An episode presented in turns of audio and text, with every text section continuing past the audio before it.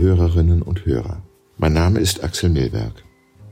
Zusammen mit der Süddeutschen Zeitung begrüße ich Sie ganz herzlich zu unserem täglichen Podcast Milbergs literarischer Balkon. Wie leicht kriegt er einen an den Haken?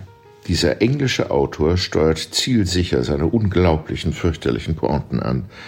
Schadenfreude überfällt den Leser, nicht selten Entsetzen und der Wunsch, die Geschichten anderen gleich weitererzählen zu wollen, weiterzuerzählen, aber dann zu stoppen und zu sagen, nein, lies es selber, ich will dir den Spaß nicht verderben. Ich rede von Roald Dahl und seine Geschichten in Küsschen, Küsschen und seiner Kunst, Menschen zum Lesen zu verführen, die sonst vielleicht nicht lesen. Charlie und die Schokoladenfabrik hat er geschrieben, ebenso James und der Riesenpfirsich und der fantastische Mr. Fox. Außerdem Man lebt nur zweimal, der fünfte James Bond-Film aus dem Jahr 1967, hatte als Drehbuchautor Roald Dahl. Einmal mehr danke ich dem großzügigen Rohoro Verlag und hören Sie nun in der Übersetzung von Hans-Heinrich Wellmann aus Roald Dahls und noch ein Küsschen die Kurzgeschichte zum ersten, zum zweiten, zum letzten.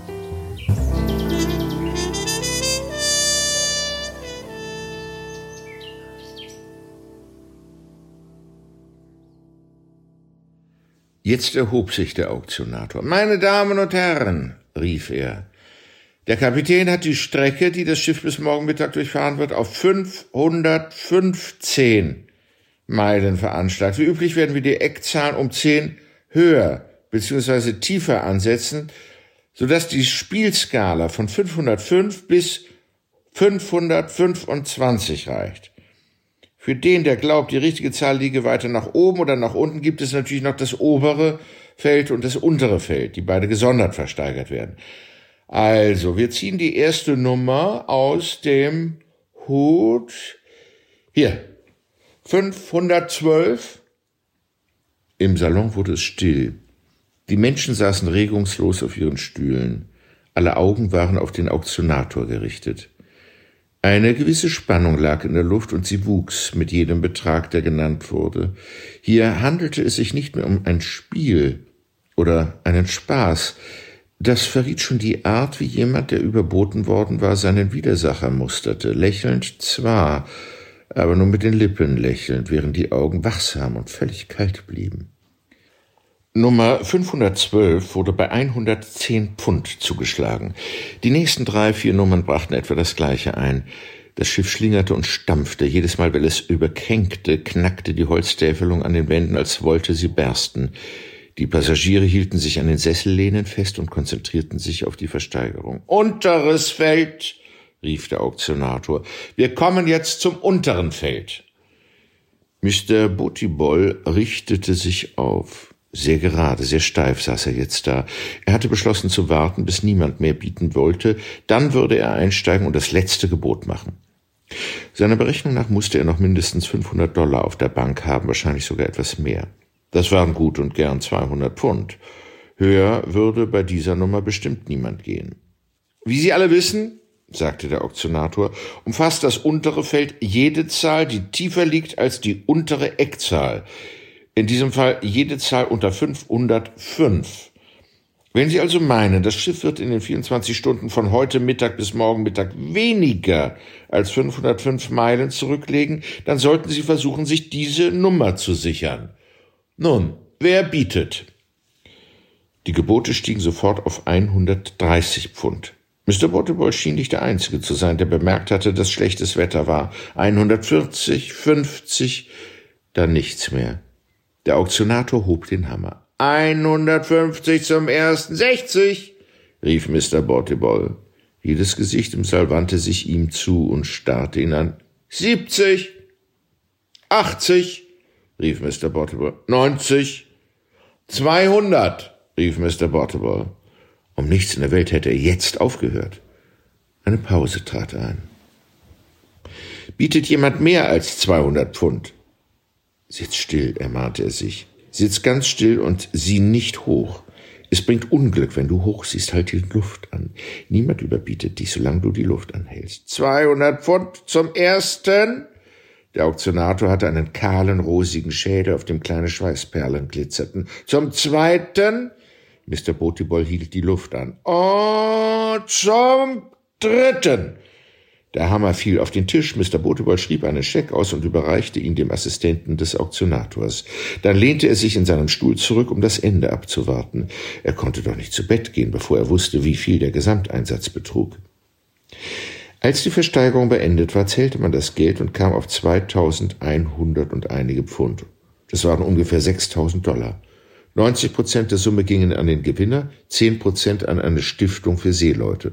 90 Prozent von 6000 waren 5400. Nun, das genügt. Er konnte den Lincoln kaufen und behielt sogar noch etwas übrig. Mit diesem erfreulichen Gedanken ging Mr. Borteball glücklich und erwartungsfroh in seine Kabine.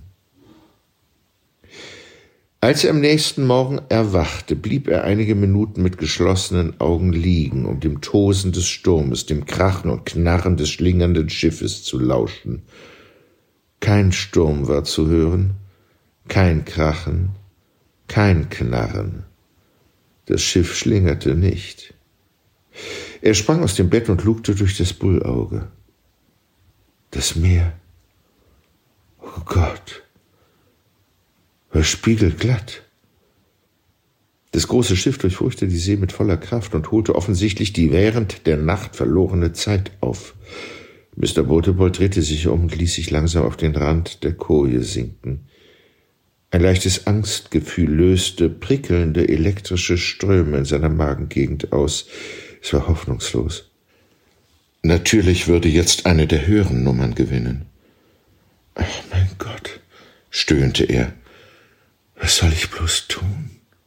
Eines war sicher, er hatte nicht die geringste Chance. Es sei denn, das verdammte Schiff finge an, rückwärts zu laufen. Ja, wenn jemand den Kahn mit voller Kraft zurücklaufen ließe, das wäre die einzige Möglichkeit, doch noch zu gewinnen. Ob er vielleicht den Kapitän dazu überreden konnte, mit dem Versprechen, ihm zehn Prozent des Gewinns abzutreten oder auch mehr, falls ihm das zu wenig war. Mr. Bottyball begann zu kichern und dann hielt er plötzlich inne.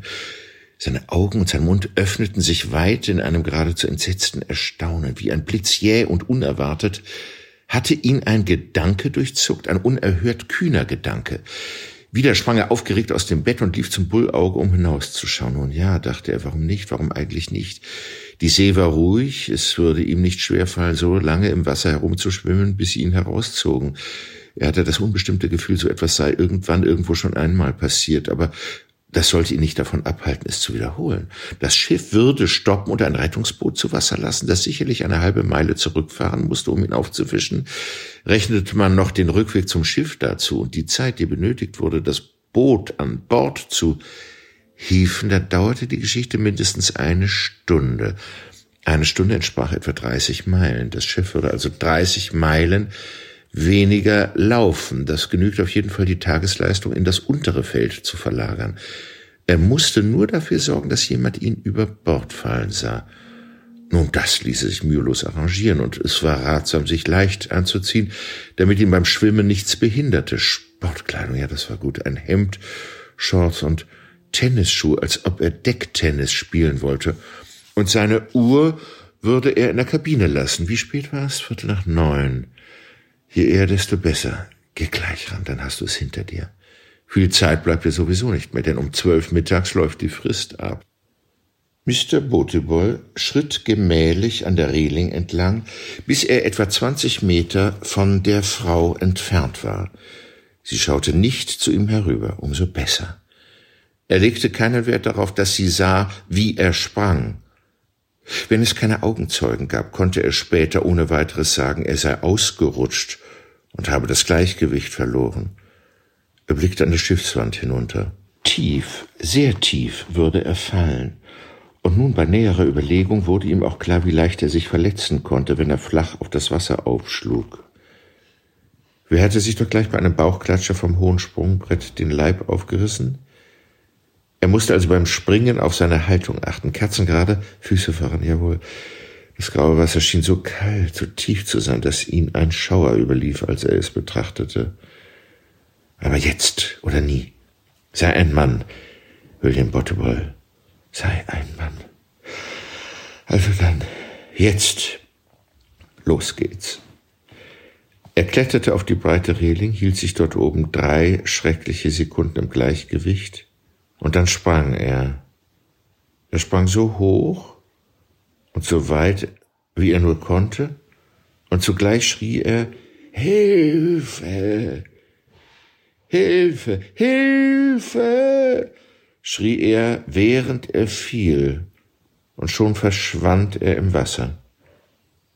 Als der erste Hilferuf ertönte, zuckte die Frau an der Reling zusammen, hob rasch den Kopf, schaute umher und sah den kleinen Mann in weißen Shorts, weißem Hemd und Tennisschuhen mit ausgebreiteten Armen und laut kreischend durch die Luft segeln.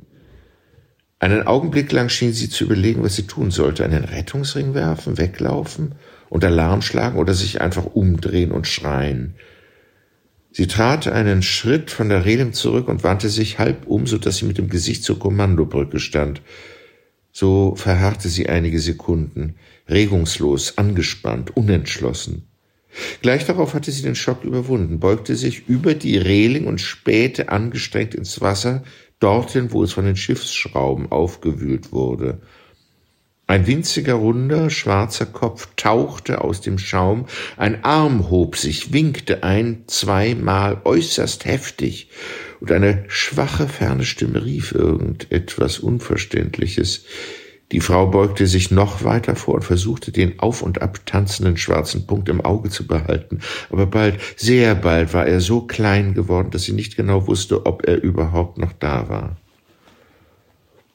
Nach einer Weile kam eine zweite Frau entdeckt. Sie war mager, hatte eckige Bewegungen und trug eine Hornbrille. Als ihr Blick auf die Frau an der Reling fiel, ging sie mit dem festen, militärischen Schritt alter Jungfern auf sie zu. Hier bist du also, sagte sie. Die Frau mit den dicken Knöcheln fuhr herum und sah sie an, erwiderte aber nichts. Ich habe dich gesucht, fügte die Magere hinzu. Überall habe ich dich gesucht. Merkwürdig, murmelte die Frau mit den dicken Knöcheln. Da ist eben ein Mann über Bord gesprungen, mit allen Kleidern. Unsinn. Doch, doch. Er sagte, er wollte seine Übungen machen und sprang ins Wasser, ohne sich auszuziehen. Komm jetzt mit nach unten, befahl die magere Frau. Ihre Lippen waren plötzlich schmal geworden, ihr Gesicht hatte einen strengen, wachsamen Ausdruck, und sie sprach weniger freundlich als zuvor. Und dass du mir nicht wieder allein an Deck gehst. Du weißt sehr gut, dass du auf mich warten sollst. Ja, Maggie, antwortete die Frau mit den dicken Knöcheln, und wieder lächelte sie ihr zartes, vertrauensvolles Lächeln. Sie nahm die Hand der anderen und ließ sich fortführen. So ein netter Mann, sagte sie. Er hat mir zugewinkt.